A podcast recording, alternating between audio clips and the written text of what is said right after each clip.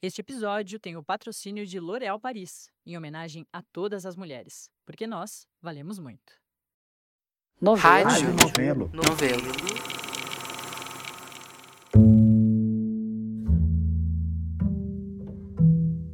Tá começando mais um episódio do Rádio Novela Apresenta. Eu sou a Branca Viana.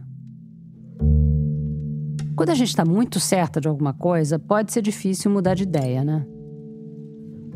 Certezas viram valores, que viram crenças. Crenças e valores que norteiam nossa vida. Ou até, em casos menos dramáticos, as certezas são as balizas que vão guiando a gente no dia a dia. Elas fazem parte da rotina, da forma como a gente entende o mundo. Então, até por isso, a gente reluta muito em se desapegar delas. Isso ajuda a explicar o buraco em que a gente se meteu nos últimos tempos. Sobretudo no campo político, tem estudos mostrando que depois de um tempo, não importa quais evidências, quais fatos você possa mostrar para alguém para provar que essa pessoa está errada sobre alguma coisa, que aquela certeza dela não estava tão certa assim. A pessoa simplesmente se fecha. Prefere destruir o mundo a mexer na certeza dela. Mas, em alguns casos, a gente não tem escolha. A verdade, ou outra versão, outro aspecto dos fatos, outra maneira de olhar o mundo, se descortina de um jeito que não dá para ignorar. Nessa semana, a gente traz duas histórias de certezas que são abaladas de forma abrupta e definitiva. A primeira é da Flora Thomson DeVoe, diretora de pesquisa da Novelo, que se meteu num assunto que desafia os próprios limites da pesquisa. Às vezes tem histórias que mudam o rumo de uma vida.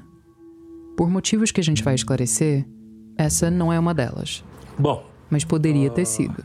Por onde que eu começo? Esse que você está ouvindo é o Marcos Tibiriçá. Então eu vou te contar a história linearmente, eu já contei essa história inúmeras vezes. Isto é 1972, eu estava prestes a, a, completar 18 anos e eu tinha morado nos Estados Unidos e então eu falava inglês bem. Eu já falava desde criança, então era bem confortável para mim falar inglês. E eu não me lembro bem como que aconteceu. Eu acabei sendo intérprete da seleção dos Globetrotters, que era uma equipe de basquete que andava pelo mundo fazendo shows. Os Globetrotters eram os Harlem Globetrotters, uma equipe de basquete super talentosa mas eles não jogavam nas ligas normais. Eles faziam meio que uma performance de basquete. Nas mãos deles, a bola de basquete parecia levitar, dançar, sumir e reaparecer. Na verdade, o time ainda existe, tem quase 100 anos já. Este exercício de aquecimento dos Harlem Globetrotters continua a impressionar, deleitar e desafiar os fãs do basquete mundialmente. Siga a bola, se você conseguir. Eles jogavam basquete super bem, e andavam pelo mundo fazendo, fazendo shows e vinham aqui para São Paulo. E eu acabei virando intérprete deles. Então... O Marcos não lembrava direito como ele, um menino de 17 anos, acabou virando intérprete dos Globetrotters em São Paulo. Mas você gostava de basquete? Não especialmente. Paciência, não é o mais importante. Mas fato é que então eu os acompanhei aqui em São Paulo, no ginásio Birapuera, eles fizeram o espetáculo, foi bem legal, foi, teve duas noites, enfim. E aí eles iam para o Rio de Janeiro. E perguntaram: ah, você não quer ir junto? A gente não tem ninguém lá no Rio, tem que achar alguém, não sei o quê. Eu digo: quero, super quero. Lá fui eu pro Rio com eles. Aí eles fizeram um show no Maracanãzinho, foi bem legal o jogo e tá, tá, tá. E aí eles iam para Buenos Aires, perguntaram se eu não queria ir para Buenos Aires também, porque eu falava espanhol e não sei o quê. E, no fim, eu, eu não tinha autorização para viajar internacional sozinho, porque eu tinha 17 para 18 ainda. E, então não rolou. Saímos do hotel. O Marcos deixou os Globetrotters no Aeroporto Internacional do Rio. E eu fui para o Galeão com eles. Fui lá, embarquei os caras e peguei um táxi para voltar para Santos Dumont. O aeroporto Santos Dumont, onde ele ia pegar a ponte aérea. E o meu voo, naquela época, chamava Corujão. Era o voo da meia-noite. E tranquilo, tudo bem, volta para o aeroporto e pronto, chego em Santos Dumont. Naquele tempo não havia nada, não havia segurança, não havia raio-x, não havia. Você chegava com o seu bilhete no check-in, que era um bilhete que era um, um folhetão assim, E você dava o bilhete para o menino do check-in e ele te dava uma cartela plástica com o, o, horário do seu voo. A sala de embarque naquela época ficava no térreo, do lado da pista. Com vidro para a pista e os aviões paravam ali na frente e você caminhava pela pista para subir no avião. Eu já tinha feito isso um milhão de vezes na vida, porque eu ia muito pro Rio, que tinha família lá e não sei o quê. Então tá tudo normal, tudo em casa. O que foi estranho é que eu entrei na sala de embarque e não tinha ninguém. Não tinha ninguém na sala de embarque. Ninguém, ninguém, ninguém. Eu pensei comigo, bom, é meia-noite, dia de semana, enfim. E o normal era que quando faltasse meio que 10, 15 minutos para o seu voo decolar, né, que era o cartão que você tinha em mãos, aparecia uma aeromoça ali na portinha que dividia o aquário da pista e dizia assim: ah, voo da meia-noite. Tarará. E aí você ia, entrava. O Marcos viu que tinha um avião pequeno parado logo ali, do outro lado do vidro, com a porta aberta e a escadinha para subir. Mas nada de outros passageiros, nem de comissários. E o avião parado, aceso, com a escadinha ali. Começou da 10 para meia-noite, 8 para meia-noite, 5 para meia-noite. Eu digo: esse avião vai embora e ninguém vem me chamar, porque não tem, eles estão vendo que não tem movimento, vão me esquecer aqui. Eu resolvi ir e fui. Sem ninguém. O, a única coisa que eu estranhava é que tinha, não tinha aquele movimento de aeroporto, não sei o quê. E eu estou atribuindo tudo ao fato de ser o voo da meia-noite. Aí eu subo no avião. Esse avião, para você entender, quando você chegava lá em cima, a cabine do piloto à sua esquerda. E naquele tempo tinha uma cortininha em diagonal que saía da porta ia até a frente do assento do que estaria do lado direito da aeronave. E atrás dessa cortininha tinha normalmente a aeromoça montando comida. Naquele tempo você tinha prato de, de louça, copo, talher de prata no avião, enfim. Era um trampo ali montar o circo para servir no avião. Eu entro, olho para a direita, o avião está absolutamente vazio. Eu fui lá e sentei na minha poltroninha 4A, que é à esquerda da aeronave, né, na janela. Aí sento ali e ninguém. Ninguém, ninguém. Eu estou sentado, olho para fora, tá lá, aeroporto Santos Dumont. Eu procurando ver se tinha movimentação, eu vejo lá no fundo atrás do vidro, tem umas pessoas andando no saguão. Tá, entendeu? Tá esquisito, mas eu, na verdade é coisa de moleque, entendeu? Eu não estava levando, pensando, nossa, isso aqui tá fora da curva. Hoje eu, eu teria ficado mais aflito. Bom, aí eu tô olhando para fora do avião, esperando vir alguém tirar a escada. Eu estou vendo a escada aqui à minha esquerda embaixo, né? De repente eu ouço assim, shakt. Também nada estranho, é o barulho da cortininha abrindo. E aí eu olho e vem andando em direção a mim uma mulher muito alta.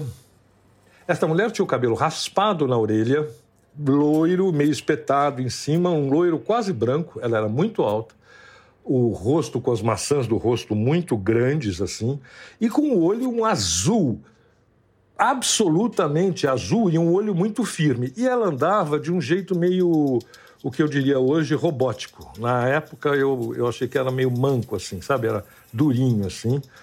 E o, o, o uniforme de aeromoça meio apertado, assim, você via que parecia que era um número menor que ela.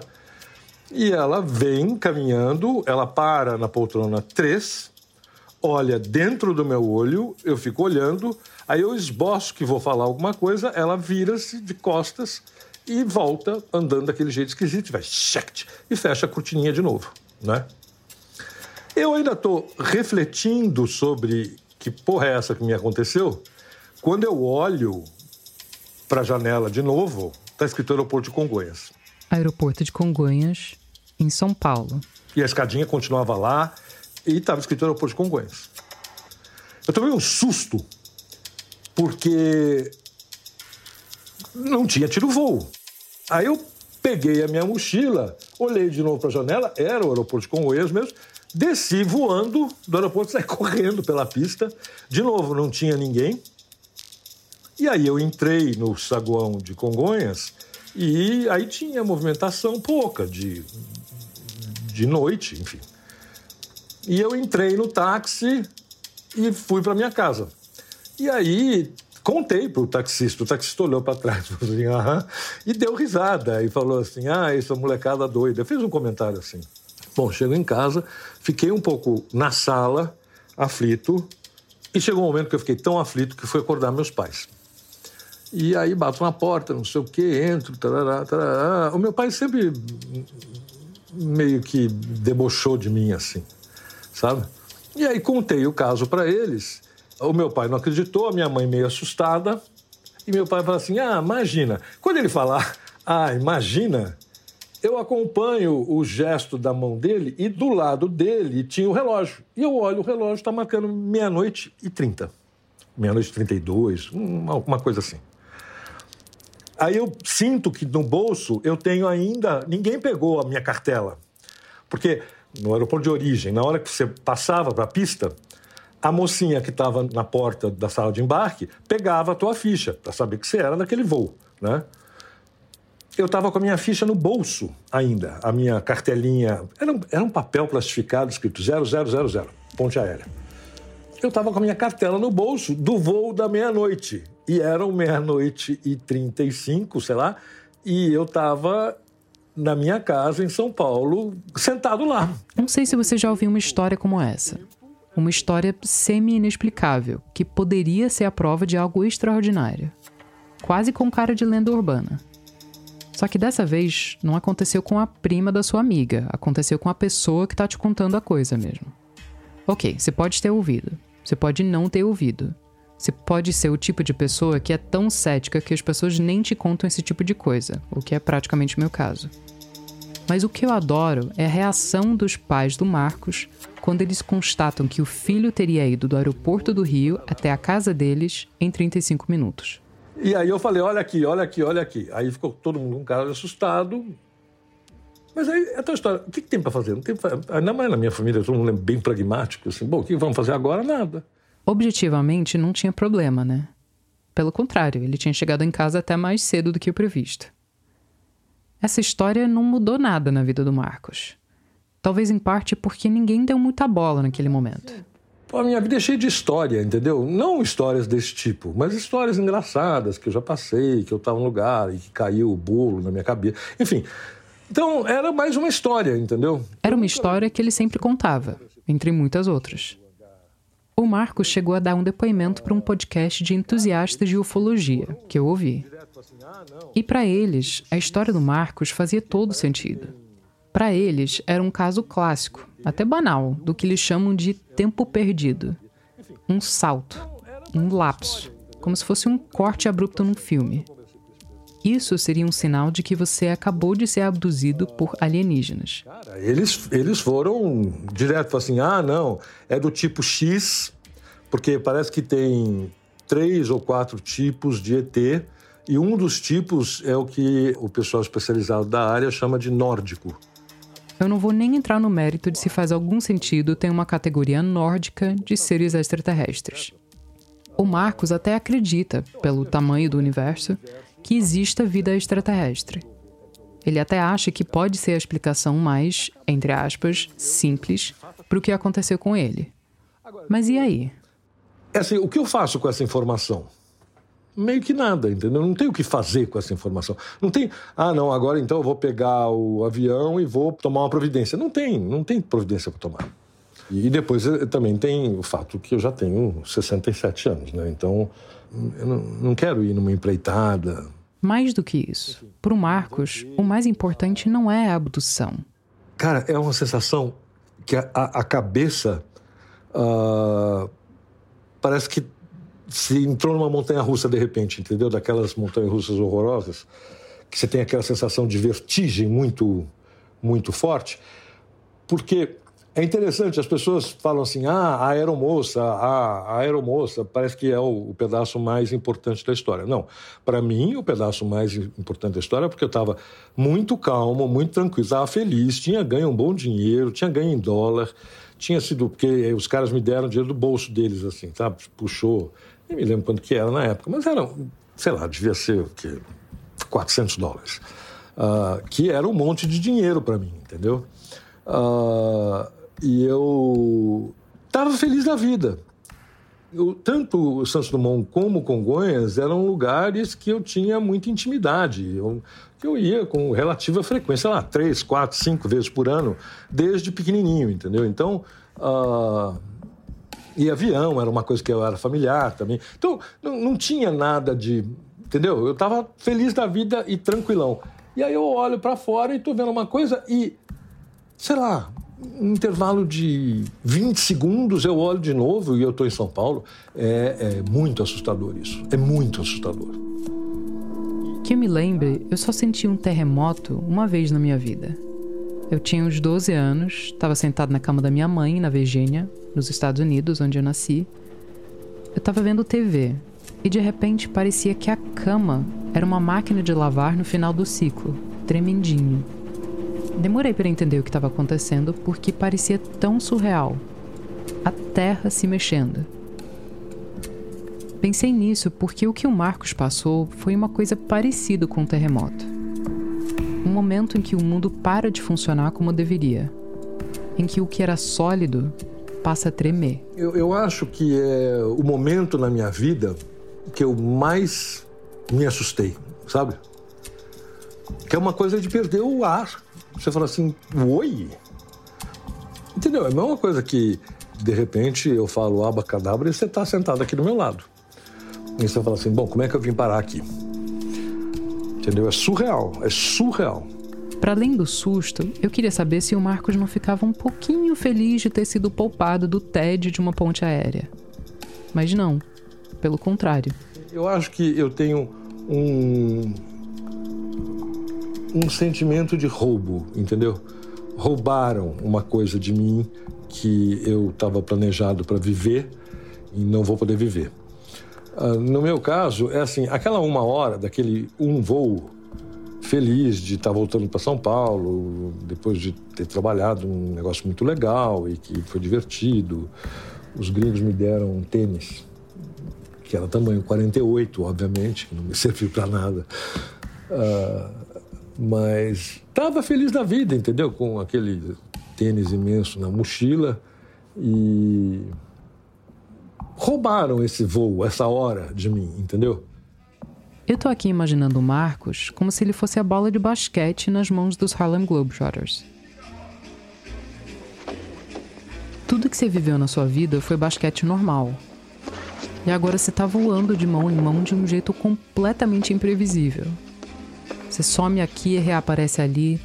Você gira aqui e para no ar. Como você se recupera de uma coisa que você não consegue explicar? O que é que sobra, além da sua convicção de que alguma coisa aconteceu? Como ficar de pé do mesmo jeito depois do terremoto? Assim, eu não faço questão nenhuma que eu acredite, não acredite. Ah, é verdade, aconteceu, não aconteceu. Eu sei que aconteceu.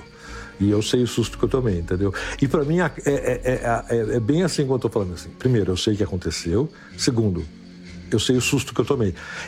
Aí fala assim, não, mas é ET. Eu sei lá, ET. Eu sei que eu tomei um puta susto, entendeu? Essa foi a Flora Thompson DeVoe. Na segunda história do Rádio Novelo Apresenta dessa semana, a gente conta de um cara que teve as certezas dele abaladas de um jeito muito diferente, mas com alguma coisa em comum com o Marcos Tibiriçá. E quem conta essa história é o Vitor Hugo Brandalize. Já já a gente volta. Liberdade é pouco. O que eu desejo ainda não tem nome. A Larissa Benevenuto, estilista da modelo Letícia Muniz, vive essas palavras de Clarice Lispector todos os dias. Sem formação em moda, a ex-publicitária está se tornando referência no universo plus size ao ajudar mulheres de corpos grandes a se libertarem.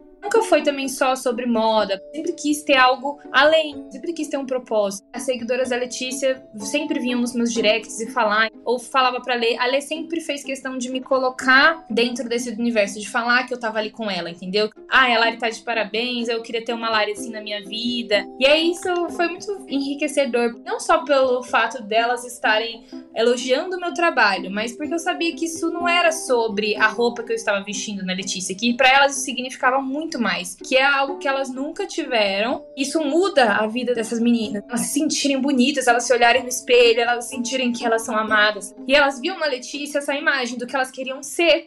A Lari nunca teve muita clareza sobre qual profissão seguir, mas sabia que queria transformar a vida das pessoas de alguma forma. Foi estando atenta às seguidoras da amiga criadora de conteúdo que a estilista entendeu que esse caminho era o do acesso do público plus size a peças refinadas e mais baratas. A última das nossas coleções foi a mais ousada, porque a gente sempre quis trazer algo mais palpável para elas, não só uma referência. E aí a gente via elas mostrando como elas estavam felizes, como elas tinham coragem de sair de casa para as festas e se sentirem bonitas e especiais. Eram peças acessíveis, não fazia sentido criar peças a um valor que elas não teriam acesso, que fosse alto. A gente queria que elas tivessem os mesmos acessos que uma pessoa de corpo padrão tem. A gente queria trazer moda para elas. Você encontra mais do trabalho dela no Instagram, no @laribenevenuto. Como é bom ouvir histórias assim, né? De mulheres reais que se fortalecem através de sua autonomia, autoestima e autocuidado. Isso é poderoso e transformador para elas e para todas nós porque a Lari vale muito, você vale muito, nós valemos muito. L'Oréal Paris. Vem aí o novo podcast da revista Piauí. A água que está faltando aqui na periferia do sítio histórico de Olinda é a água que está sobrando na piscina da elite lá de Boa Viagem. Minha sensação é que a senhora nasceu, cresceu e viveu um pouco de todas as desigualdades e hoje a senhora combate todas elas. Eu sou mãe de muitos filhos, uma cuidadora, né? Eu sou Carol Pires e esse é o Desiguais, um podcast da revista Piauí em seis episódios que tenta entender como as desigualdades impactam o nosso destino, que já começa a ser traçado no dia em que a gente nasce, dependendo de quem são os nossos pais e qual é o nosso país. A produção é da Maranha Filmes, com apoio da Fundação TID Setúbal, Oak Foundation e Ford Foundation. Estreia quarta-feira, 15 de maio, aqui no feed do Foro de Teresina.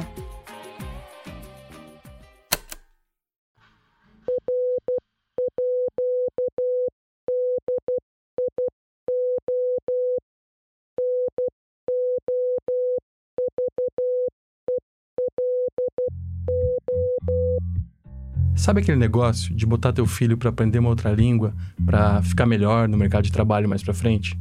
Tipo, aprender inglês ou, sei lá, alemão? Na casa do Alexandre Fortes, que é um historiador de Porto Alegre, o que se ensinava não era bem uma outra língua, era um código. E a professora era a avó dele. Eu tinha uns 6, 7 anos, no período em que a minha avó paterna morou conosco. E a minha avó gostava de me ensinar coisa, me ensinou a jogar cartas, por exemplo.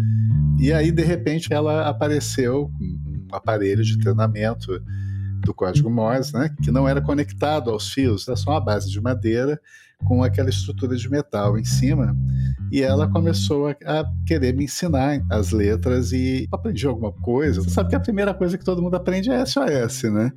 Isso eu mostro para os meus alunos até hoje, que são simplesmente três pontos S, três traços O, novamente três pontos S, né? Então é aquele famoso isso todo mundo já ouviu, por exemplo, Titanic, quando está afundando. Aparece em, em, filmes de catástrofe, quando os outros sistemas de comunicação, o mundo entrou em colapso, a internet desabou, etc. E tal. certo? O Alexandre não foi o primeiro da linhagem a receber o treinamento. O pai dele também conhecia esse código. E os tios dele, a família toda. E não era paranoia da avó dele pro caso de eles serem vítimas de um naufrágio. Era formação mesmo. Todos eles aprenderam aquilo como uma segunda língua, digamos assim, né? Minha avó, por exemplo, eu imagino que a minha avó não tenha sequer frequentado escola formal, né? Você sabe que as mulheres tinham ainda menos acesso que os homens, as mulheres nas classes trabalhadoras, à escolaridade. Então, possivelmente, ela aprendeu o código Morse até junto com o pequeno trato que ela tinha com a palavra escrita. O que me chamou a atenção depois foi que então, eu conversei com meu pai e perguntei, mas a avó Cecília também, enfim, trabalhou na ferrovia? Ele disse, não, a mãe sempre foi dona de casa. Ela também sabia o código Morse. Aparentemente, boa parte da família sabia pelo menos alguma coisa básica do, do código Morse. Isso serviu como um, uma família trabalhadora de baixa escolaridade, mas que dominava um conhecimento, digamos assim, útil e estratégico até um certo momento. Quer dizer, eles entravam como telegrafistas, se tornavam funcionários das empresas, das instituições e eles já iam se adaptando a outras funções, né? O telégrafo, o código Morse. Esse sistema de traços e pontos, que era o meio de comunicação a longa distância mais importante até meados do século XX, foi o que tirou a família do Alexandre da pobreza, lá no Rio Grande do Sul. Primeiro, por causa do trem. Os irmãos do meu pai até brincavam que cada um nasceu numa estação. Eles moraram em várias partes da rede ferroviária. Quer dizer, o, o telegrafista era o meu avô, mas a família toda cuidava da estação e em algum momento meu avô não estava presente e eles tinham que responder a mensagens, interpretar e responder a mensagens que chegavam pelo telégrafo e eles tinham que ir aprendendo um pouco isso. Todos eles já chegaram a Porto Alegre dominando o código Morse e o telégrafo. A minha avó foi o caso que eu testemunhei, né, vivenciei para comprovar que outros membros da família que não eram funcionários da aviação férrea aprenderam a usar o código Morse também. Até é que a avó do Alexandre suspeitava que aquele conhecimento podia ser útil e ela saía catequizando qualquer netinho que cruzasse à frente dela. Bom, e ela estava certa. A utilidade do código Morse não parou com as ferrovias. Na verdade, o código sobreviveu bem mais do que o plano ferroviário brasileiro. E nessa dança das cadeiras dos modais de transporte, a família de telegrafistas não ficou para trás. Mas isso virou um pouco um caminho para eles entrarem nessa empresa moderna que estava crescendo. Né? Essa empresa moderna ia ser uma grande referência na área dela. Se tem alguma companhia aérea brasileira que marcou o século XX, essa companhia foi a Aviação Aérea Rio Grandense, a Varig. Ela foi a primeira a fazer um voo internacional comercial a partir do Brasil, a primeira a ter um avião a jato e chegou a ter voos regulares para mais de 30 países. A Varig podia te levar do Rio de Janeiro a Tóquio, a Luanda, a Joanesburgo. O serviço de bordo era lendário e chegou a ser eleito o melhor do mundo. Isso em 1979, quando a empresa estava no auge. A gente podia ficar um bom tempo aqui falando do luxo que era voar com a Varig naquela época, que a Varig tinha louça de porcelana e talheres de metal nas três classes, tudo enfeitado com a rosa dos ventos da logomarca dela. Ou que tinha canapés e espetinhos de camarão na entrada e lagosta como prato principal. Eu podia contar também que no seu melhor momento, a Varig teve cozinhas próprias em Nova York, Lisboa e em seis capitais brasileiras. E que chegou a servir churrasco a bordo, fatiado no carrinho, na frente do passageiro. Mas o importante para nossa história agora é o lugar onde a Varig foi fundada. E que, tá certo, até tem a ver com churrasco. Viação Aérea Rio Grandense, lembra? A Varig foi fundada em 1927, no bairro de Navegantes, em Porto Alegre, justamente onde morava a família do Alexandre Fortes. Mas durante muito tempo, até os anos 60 pelo menos, a aviação operou com telegrafia de bordo, né? E com os postos de terra que se comunicavam com essa telegrafia de bordo dos aviões. A minha família toda, os meus avós, tios, avós e as gerações posteriores, geração do meu pai, dos meus tios, trabalharam muito na Varig, né? Porque a Varig foi uma empresa que cresceu muito no pós-guerra. Então, nos anos 50, 60, o pessoal que vinha do interior do estado buscar emprego em Porto Alegre, então, muitas vezes conseguia emprego na Varig, tanto meu pai quanto meu tio se inseriam nisso. Aos poucos, a família de telegrafistas trocou os trens pelos aviões Eu não estou exagerando. Quase toda a família do Alexandre foi trabalhar na Varig. Olha, no mínimo, assim, de 10 a 15 pessoas, talvez um pouco mais, se considerar todos os primos da minha mãe. Teve vários, de várias gerações, inclusive, mas era muito disseminado nesse bairro, nesse distrito. As rotas de pouso, especialmente, sempre passaram sobre a nossa cabeça, né? Então, era natural. A Varig era ali, a gente saía de casa, rapidamente passava ao lado da empresa, era uma coisa grande, enorme, colada ao aeroporto. Eu também nasci no bairro Navegantes. Eu não sei até hoje o quanto eu me lembro ou o quanto eu reconstruí memórias a partir do que meus pais contam. Mas eh, nós tivemos uma viagem aérea Rio, São Paulo, quando eu tinha uns quatro anos de idade, porque a minha mãe falava que eu ficava pedindo muito suco de laranja no avião, né? Mas assim, viajar de avião para uma família de classe trabalhadora era uma coisa excepcional no período. E a Varig possibilitava isso para os trabalhadores. Então a ideia de já ter voado, isso tudo até diferenciava a gente muito no meio de bairros da periferia de Porto Alegre, onde eu cresci, assim, tal, porque não, não era uma coisa é, usual. Então, de fato, a gente se sentia incluído de alguma maneira, né? Incluído de alguma maneira. Olha, o que a família do Alexandre parecia mais sentir em relação à empresa era. Tem um orgulho muito grande. orgulho de pertencimento a essa comunidade da empresa, né? Acho que se orgulhava bastante, assim, né? Tinha essa influência, se sentir, né? Parte de uma coisa. Uma empresa que tratava muito bem os funcionários, então dava essas oportunidades de capacitação. Uma companhia aérea grande, crescendo, se tornando internacional, ela oferece empregos mais interessantes, às vezes pela remuneração, mas se não pela remuneração, pelo menos porque possibilitavam uma qualificação profissional diferenciada que depois a pessoa podia levar para uma trajetória profissional diferente, ou seja, algum caminho de mobilidade social mais interessante se abria por ali. Então, eu... era uma empresa que oferecia benefícios concretos. Também cuidava de toda essa parte assistencial, de colônias de férias, áreas de lazer, enfim, cesta básica, creche, atendimento médico. E, além do trabalho, a Varig só pedia uma coisa em troca. Essa ideia de vestir a camisa da empresa. Vou até citar um metalúrgico comunista que eu entrevistei o Eloy Martins, né, que era lá de Porto Alegre, que o Eloy chamava de disputa pela lealdade, né? Então você tinha, digamos, o sindicato, a esquerda, tentando mobilizar o trabalhador para lutar coletivamente pelos seus interesses, e de lado alguns empresários mais avançados oferecendo benefícios concretos. Ele era o nosso adversário na disputa pela lealdade dos trabalhadores. Isso era muito forte a essa coisa do paternalismo empresarial, né? Esse paternalismo empresarial era um super trunfo na disputa com o movimento sindical pelo coração dos funcionários.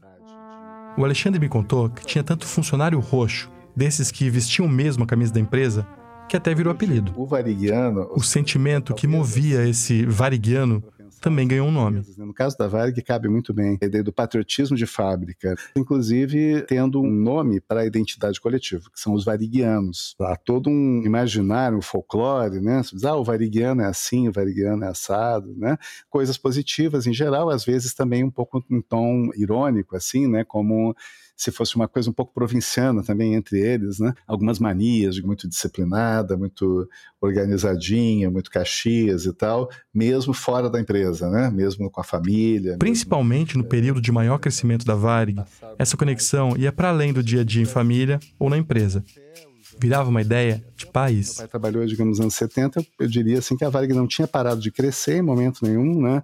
Aí também a vinculação, quer dizer, eu vejo ela como uma espécie de microcosmo daquele ufanismo nacional desenvolvimentista, né, e geral do país, né. Nessa época, a Varig chegava até a marcar presença na sala de estar da classe média alta brasileira. Coisa, e aquilo era meio que um símbolo da qualidade do serviço de bordo também, né? Eles e usavam talheres de metal, talheres muito bons então tinha uma coisa famosa também num determinado momento que era as pessoas roubarem, pessoas de classe média alta que viajavam, passavam a mão num conjuntinho de talheres daqueles para ter em casa com a logomarca da Varig, né? Fiz um voo internacional pela Varig, refeições muito boas, etc e tal, então com muita frequência.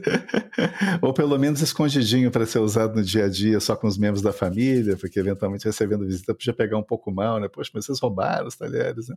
Porque não, não vendia em lugar nenhum, né? Então se alguém tinha o talher em casa é porque tinha passado a mão, né?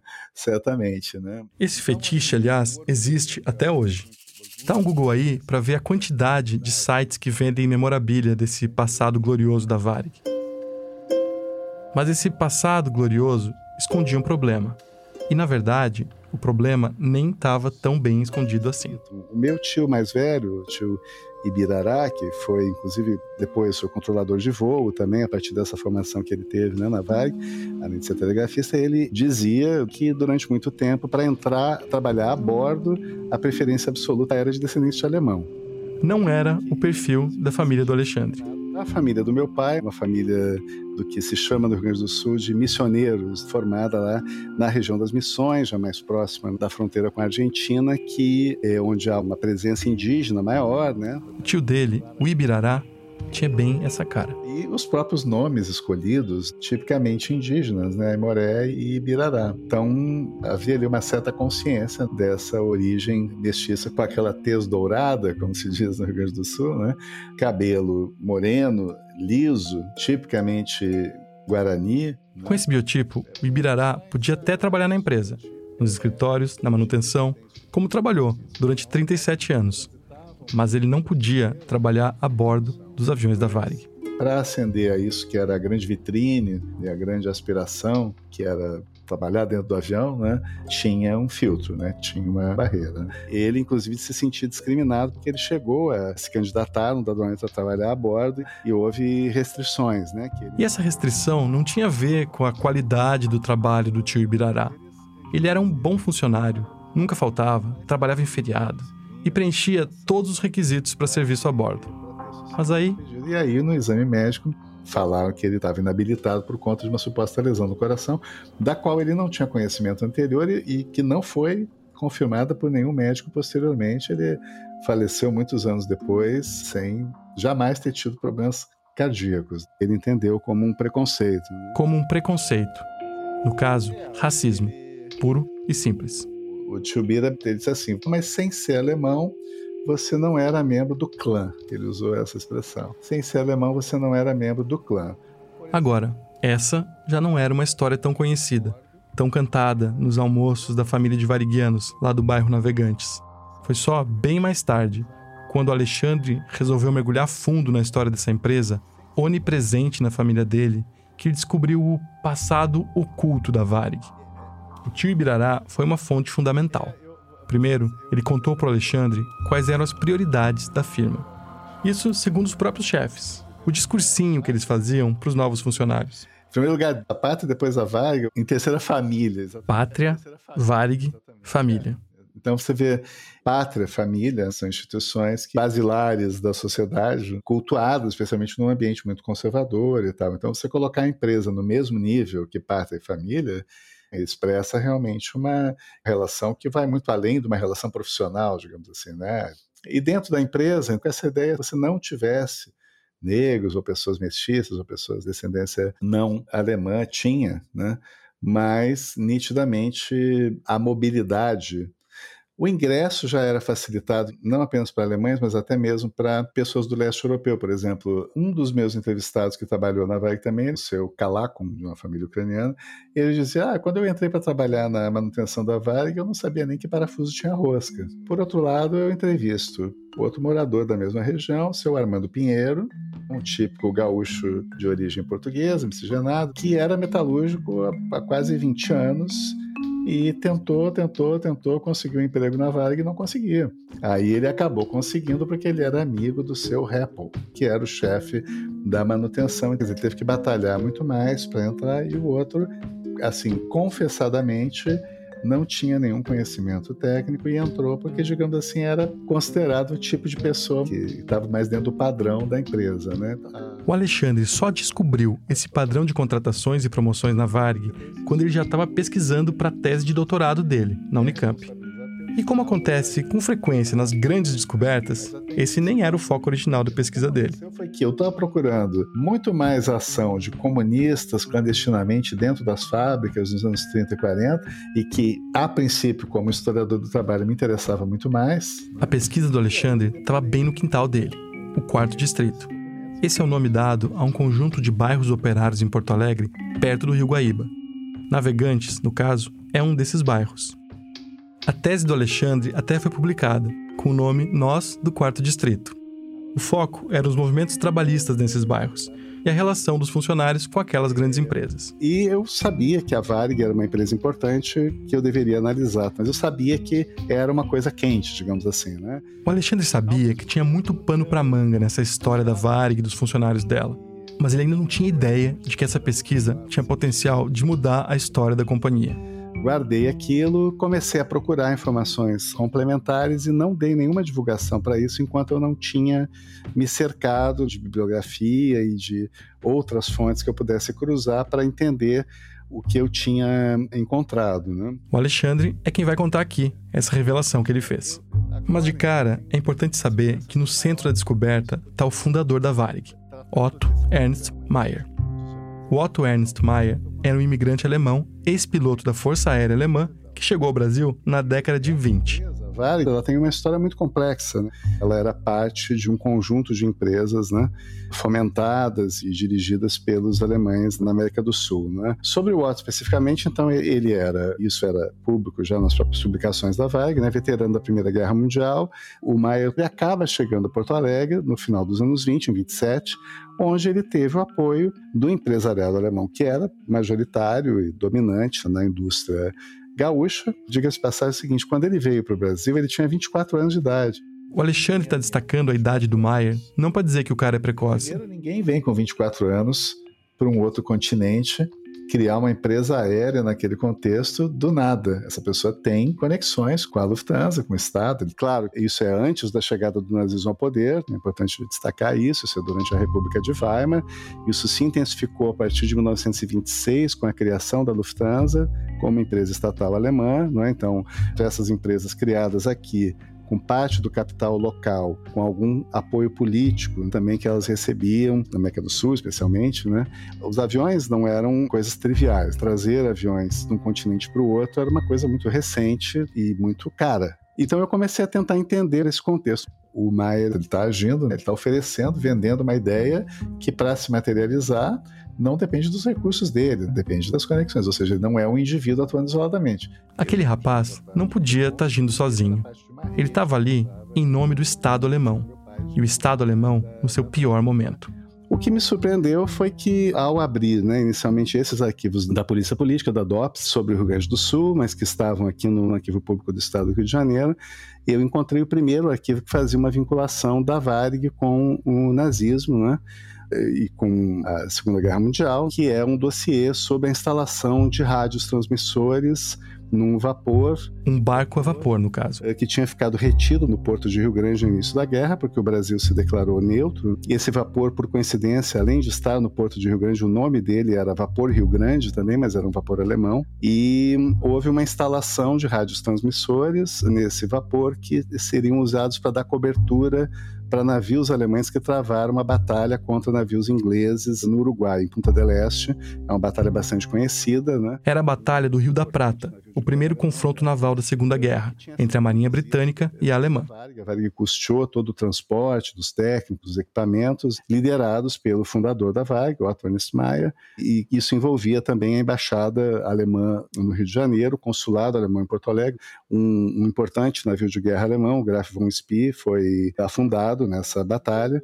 108 pessoas morreram, a maioria ingleses, naquele 13 de dezembro de 1939. O aparato de espionagem levado a bordo por técnicos da Varig, a mando do Otto Ernst Mayr, foi encontrado pela polícia um mês antes da batalha, segundo o um relatório do DOPS. Era um momento em que os navios ingleses já estavam no litoral da América do Sul. Quer dizer, qualquer dado sobre a rota deles era importante para os alemães. É impossível dizer a quantidade de informação que o aparelho passou adiante, mas as consequências da espionagem nazista na costa brasileira são conhecidas. E depois do trabalho do Alexandre, não dá mais para ignorar a participação da Varig nessa rede. Para que, que você instala rádios num navio, num porto, visando dar cobertura? Isso era parte de um sistema de espionagem nos postos que foi desmontado pela Polícia Política Brasileira com apoio do FBI em 42, havia muita informação sobre a movimentação dos navios, que navios estavam saindo, com quais mercadorias, com quantos tripulantes, etc. Essas eram informações que agentes ligados à Alemanha captavam regularmente nos portos brasileiros, transmitiam por um sistema de transmissores e chegavam a Berlim, e isso era usado para o planejamento das ações dos submarinos Então, quando nós sabemos que cerca de 2 mil brasileiros morreram em ataques de submarinos alemães no período da guerra a maioria deles, inclusive, aqui próximos ao nosso litoral. 600 deles morreram uma sucessão de seis ataques de um único submarino entre Sergipe e Bahia. Ou seja, esse sistema de espionagem alemão, ele custou vidas brasileiras. E o que o Maia estava fazendo no período estava voltado para uma batalha no Uruguai, mas era parte dessa estrutura que foi usada posteriormente contra o Brasil e que vitimou, né, inclusive crianças. Tem fotos terríveis de crianças em documentos publicados na época, náufragos mortos nas praias de Sergipe da Bahia. Né? Quando parte dessa rede foi desmontada lá no porto de Rio Grande, a polícia brasileira apontou o Otto Ernst Meyer como um dos responsáveis pelo crime de guerra. E quais foram as consequências para o fundador e presidente da Varig? Ele ficou dois ou três dias detido. O Maier foi preso em 40. Esse inquérito ficou parado. Em 41 que eles concluíram o relatório, não houve nem processo. Que hoje seria um caso típico a ser julgado pelo Tribunal de Segurança Nacional, né? Uma pessoa que cometeu nitidamente crimes contra a segurança nacional, afrontou claramente a postura de neutralidade brasileira, instalando rádios de transmissão não vapor associado a uma atividade militar alemã no Atlântico Sul, quer dizer, isso era uma coisa de extrema gravidade. Isso deveria ter gerado um processo que levasse à expulsão do Alto Nismar do território nacional. Isso era o mínimo que se poderia imaginar. Então, todas as conexões anteriores que ele tinha com a elite política e econômica no Rio Grande do Sul certamente o livraram de consequências maiores em relação a esse ato, que foi um ato gravíssimo. Não dá para minimizar isso, né? Também não dá para minimizar um detalhe importante que o Alexandre falou. O Otto Ernst Mayr tinha apoio político no Rio Grande do Sul. E a Varig, nessa época, não era só uma empresa privada. Desde a fundação da empresa, o governo gaúcho era sócio dela. Já tinha 20 e poucos por cento de participação acionária. A empresa funcionava com uma série de subsídios e isenções dada pelo governo do estado. Quer dizer, um estado brasileiro sócio nesse crime de guerra. Posteriormente, eu fui fazer pesquisa nos Estados Unidos, no National Archives and Records Administration, que é o arquivo público norte-americano situado na periferia de Washington, né? Eu voltei dos Estados Unidos com um baú literalmente um baú plástico cheio de xerox.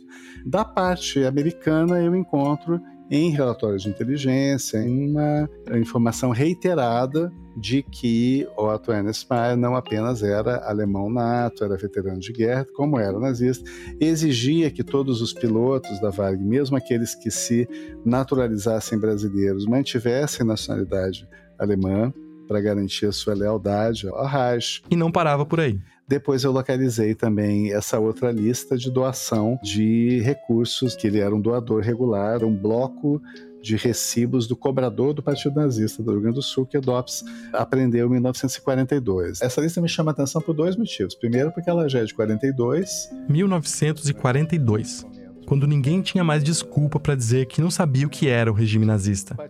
Essa era uma manchete na capa do Globo, já em 10 de novembro de 38 eliminação total dos judeus na Alemanha. A reportagem era sobre a Noite dos Cristais. Nessa época, não faltavam fotos de livros sendo queimados ou matérias sobre os judeus fugindo de seus países. E o Maia continuava ali como contribuinte financeiro. Então você tem essas duas menções a um vínculo financeiro. Uma são as doações e a outra eles ajudarem a levar o dinheiro para manter as atividades dos núcleos que tinham nos locais, né? Quer dizer, os aviões da Varig transportavam dinheiro que estava sendo doado para o incipiente Partido Nazista Brasileiro, que funcionou durante 10 anos, de 28 a 38. Quer mais? Tem mais. A Varg fazia distribuição de correspondência e propaganda do Partido Nazista. Os grandes órgãos da nossa imprensa, isso é um luxo que eles não podem dispor, porque o transporte aéreo é muito caro. Ou seja, o Partido Nazista está tendo um privilégio por conta dessa estrutura que a Varg coloca à sua disposição de poder distribuir a sua propaganda, suas publicações em todas as linhas que a Varg opera. Né? E já que eles não estavam fazendo nenhum esforço para disfarçar nada, o Maia trocava correspondência com alguns espiões nazistas que tinham sido presos já pela polícia brasileira no início de 42, é sempre encerrada com Heil Hitler. Né? Para mim, a pergunta que fica é: como é que essa história não estourou? Como é que a imagem da Varig não foi manchada? Como é que até hoje ela é associada só com os tempos áureos da aviação brasileira? Para o Alexandre, de fato, houve uma operação de abafa, houve muita arbitrariedade contra as colônias de imigrantes do eixo aqui. Alemães, italianos, japoneses e seus descendentes muitas vezes foram presos por falar alemão na rua.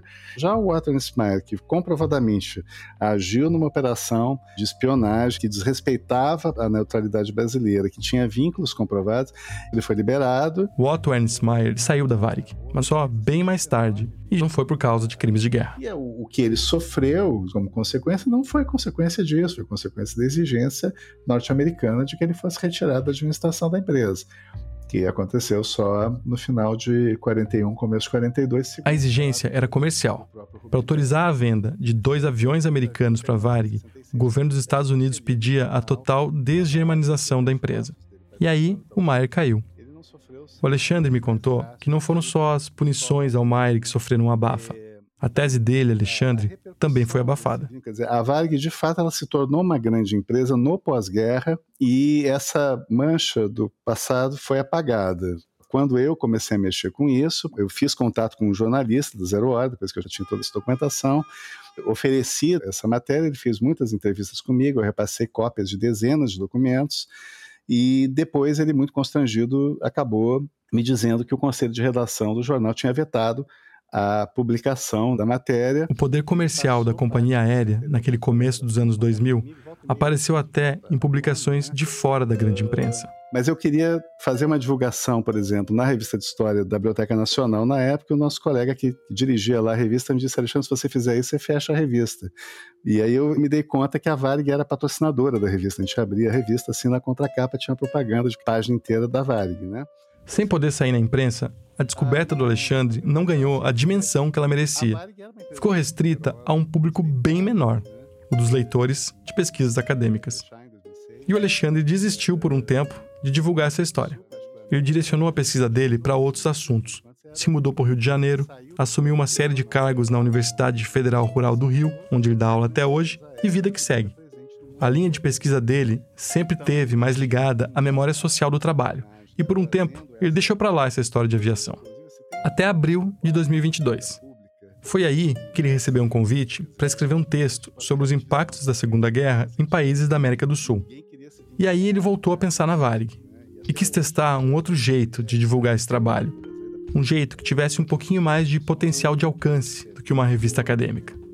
Um fio no Twitter foi uma coisa impressionante, assim, eu era um usuário recente e discreto do Twitter e de repente chegou a 14.600 curtidas, né? A gente estava almoçando, eu olhei e falei, nossa, eu estou fazendo sucesso aqui, já tem 70 curtidas. E eu lembro claramente desse momento, que eu acho que meu sucesso maior anterior era umas cento e poucas, assim, e aí a coisa começou a escalar. E quando abre ali os dados e tal, dá quase 950 mil visualizações, um negócio muito impressionante. No fundo foi nazismo e Varig, essa junção que eu sempre soube que era uma junção explosiva, né? Mas e dentro da família variguiana do Alexandre? Como foi que a descoberta dessa junção explosiva foi recebida? Ah, eu, fiquei, eu, fiquei, muito curioso em como seria. A pessoa, de fato, acho que se dividiu, né? As pessoas que falaram comigo não tiveram muito problema de lidar com esse tabu. Alguns minimizaram um pouco, né? Esse tio avô da minha mãe falou assim: ah, mas nessa época da guerra mesmo que o cara não quisesse ser nazista, ele era alemão, ele era meio obrigado. E eu falava, não, tio, mas veja, o cara foi instalar um radiotransmissor, o cara era afilhado, o cara dava dinheiro, então, mas ele subestimou um pouco aquilo. Do lado, talvez, da família do meu pai, né, que já não eram, não tinha nenhum vínculo com essa tradição alemã, as pessoas já falaram, ah, não, por isso que aquela alemoada continuava mandando da Varg tanto tempo depois e tal, né? Então, a gente tem uma empresa brasileira que é orgulho nacional e que, na verdade, é um exemplo tenebroso de associação com os nazistas. Um horror completo. E agora, o que, que, a gente faz? Cancela a Varig? Joga os talheres roubados fora? Compra a memorabilia toda para destruir? Faz um fogaréu no meio da rua? Então, acho que é essa perspectiva de como lidar com essas memórias no que elas podem ter de difíceis, é a postura que eu considero mais adequada para refletir sobre isso. Eu continuo achando a Vale foi uma grande empresa nacional, deu uma contribuição muito importante para o Brasil num período, especialmente no período pós-guerra, que foi um período que a gente vislumbrou a possibilidade do desenvolvimento, da democracia, com todas as contradições que a gente carrega. E também, assim, o que tem de negativo não veio só da Alemanha. Isso também prosperou aqui porque nós somos essa sociedade escravocrata, autoritária, preconceituosa. Então não é só a culpa dos alemães assim, a gente fala, poxa, o nazismo, mas a grande contradição que a gente vivia aqui, né, o nazismo era uma conexão externa mas que por vários motivos tinha ressonância aqui. Mas a principal questão era o escravismo mesmo. Nós estamos vindo tão recentemente de uma sociedade escravista, né? Pessoas nascidas ao final do século XIX estavam muito próximas de um contexto de naturalização de uma situação extrema de desigualdade baseada em questões raciais. Né? E nesse assunto, o tio do Alexandre, Ibirará, que trabalhou quase 40 anos na Varg, contou mais de como o racismo operava lá dentro. Foi o Ibirará quem disse que se não fosse alemão, se não fosse do clã, não podia trabalhar a bordo. Mas a frase dele não terminava ali. O Ibirará incluiu o que ele chamou de pequeno detalhe. E aí no meio disso ele falou, é um pequeno detalhe. Inclusive a Varg não tinha tripulante preto. Quando o Alexandre contou isso, eu lembrei de outro momento da nossa conversa. De quando ele me disse que, para a família variguiana dele, a Varig era mais que uma empresa. Era uma ideia de Brasil. E não qualquer Brasil. Aquele Brasil. O Brasil desenvolvimentista, do milagre econômico. E de tudo o que tem por trás. E aí você vincula uma série de coisas. O predomínio no Brasil, de uma forma geral, de uma ideologia de branqueamento, de um temor que havia no pós-abolição com o que seria do povo brasileiro, já que você não tinha mais, digamos assim, o poder da estrutura escravocrata para manter os negros no seu lugar, subordinados a uma sociedade que se concebia na corte, como uma sociedade europeia transplantada, vivendo, extraindo a sua riqueza de uma população cativa, dominada, né? No momento que isso se rompe, você tem uma preocupação imensa, um pânico entre estados, os intelectuais eugenistas, tal, pensando como é que nós vamos branquear esse país para não degenerar, para não virar uma coisa completamente sem perspectiva. Esse era o pensamento dominante. Então, nesse contexto todo, é claro que a branquitude dos alemães, associada com a prosperidade que de fato a colônia alemã teve no Rio Grande do Sul, e isso se associa muito com essa política, as chamadas políticas de população que tipo de povo, que tipo de mistura, que lugar cada grupo desses vai compor dentro de uma sociedade mantida com ordem e progresso, como está na nossa bandeira, né? Esse pensamento positivista, inclusive, ele era dominante, né? E aí a questão do autoritarismo, do racismo, desses elementos que constituem o nazismo, então acho que também tem que ser ponderado com todos esses outros elementos. O que é a nossa realidade social? A naturalização das desigualdades, a ideia de que essa tensão que existe entre até uma estrutura jurídica, um discurso político que diz todos nós somos iguais, todos somos cidadãos brasileiros, todos nós temos os mesmos direitos perante a lei, e uma noção cultural muito forte ainda de que as pessoas são diferentes e de que a desigualdade é natural e legítima. As empresas, não quer dizer que elas não tenham responsabilidade pelos atos, que é responsabilidades individuais e as responsabilidades da pessoa jurídica. Por exemplo, o Maier devia ter sido deportado. Eu entendo que a Varig também tinha que ter sofrido sanções. Alguma decisão deveria ter sido tomada pelo envolvimento da empresa. Essa complexidade que eu acho que a história tem que ajudar as pessoas a navegar, digamos assim, a entender que as coisas não se resumem a um maniqueísmo, não se resumem, mas ao mesmo tempo que, como eu digo, você não pode minimizar, naturalizar ou, apagar da memória os aspectos que hoje em dia são constrangedores, são negativos. Né? Para ele, as empresas, assim como as pessoas, teriam muito mais a aprender olhando para o passado do que forçando a barra para virar a página as empresas têm que aprender a lidar com isso também. Por exemplo, a Varig me negou acesso a. Não é só a Varig, as empresas no Brasil. Eu faço história do trabalho, a maior dificuldade que nós temos é que nós não temos acesso a arquivos empresariais. As empresas nunca abrem. Você, às vezes, tem que contar assim, com a, a boa vontade, a sorte de que uma empresa faliu e o herdeiro é alguém com uma cabeça um pouco mais aberta e tal, e aí tenta fazer alguma parceria para preservar. Mas no Brasil a gente nunca, nunca, nunca consegue e muitas vezes essa documentação é destruída porque as pessoas sabem que existem coisas negativas, coisas erradas, inclusive coisas que podem ainda gerar consequências jurídicas. Podem e deveriam, mas isso não acontece porque há um, uma capacidade ainda de controlar esse acesso ao passado muitas vezes. Né? O tio do Alexandre tinha chamado de pequeno detalhe o racismo que ele teve que enfrentar dentro da empresa onde ele trabalhou durante quase 40 anos pequeno, entre aspas, com ironia. Pequeno porque, por mais que todo mundo conhecesse esse detalhe, ninguém falava disso. Na verdade, ninguém fala disso até hoje. Quase ninguém acessa esse passado. Agora, o próprio horror que essa história da Varg causa só é possível porque antes do Alexandre, teve quem se dedicasse a preservar a memória sobre o nazismo. E conhecendo a pesquisa do Alexandre, a gente percebe que o que a ideologia nazista causou na prática dentro da Varg não é tão diferente assim do que o racismo estrutural fruto da escravidão fez com o Brasil inteiro. No país todo, até hoje, negros têm mais dificuldade de conseguir emprego. E quando eles conseguem, têm mais dificuldade ainda para chegar nos cargos de poder. Se o país fosse um avião, você já sabe a cor de quem ia estar tá pilotando. Só que o racismo estrutural não causa o mesmo horror que o nazismo, justamente porque a memória da escravidão não foi preservada. Nisso a gente perde uma infinidade de pequenos detalhes e a possibilidade de entender uma história maior, igualmente tenebrosa e bem brasileira.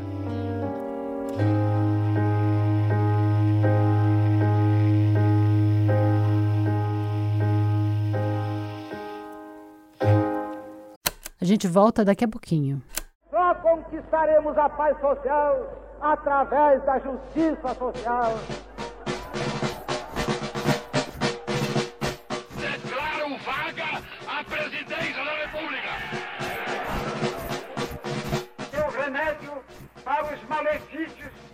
Da extrema esquerda não será o nascimento de uma direita reacionária. O Politiquês, podcast de política do Nexo, leva ao ar a partir de 8 de maio de 2024, quarta-feira, uma adaptação da série Dia a Dia do Golpe, a partir de textos publicados por Mariana Vick, que resgatam como o Brasil virou uma ditadura militar. Em cinco episódios, você vai acompanhar a sequência de fatos ocorridos em datas-chave de 1964, do discurso de Jango na Central do Brasil à posse de Castelo Branco, primeiro general-presidente de um regime autocrático que duraria 21 anos. Convido você para essa viagem ao passado, tão necessária para que nunca mais o país tenha que passar por aqueles anos de chumbo. Toda quarta-feira em seu tocador favorito, pelo feed do Politiquês. Porque sim, o Politiquês está de volta.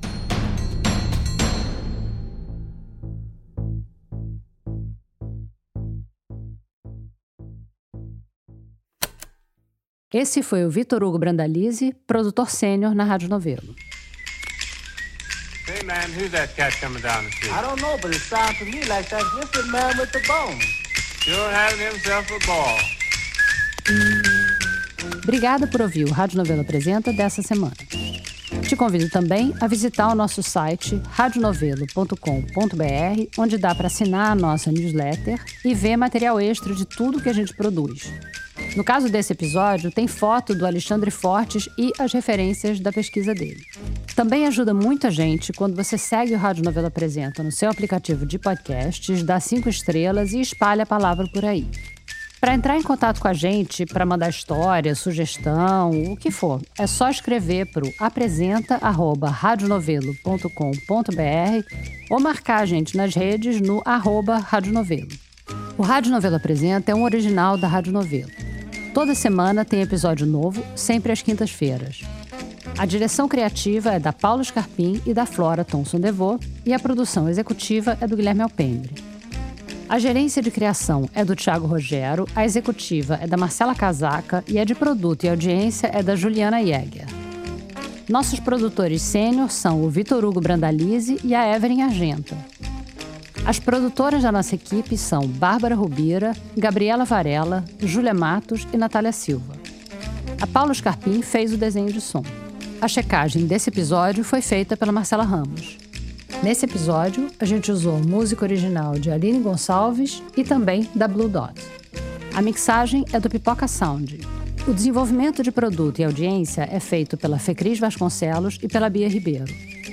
O Eduardo Wolff é responsável pelo conteúdo e engajamento das nossas redes sociais e o design das nossas peças é do Matheus Coutinho. Obrigada e até a semana que vem.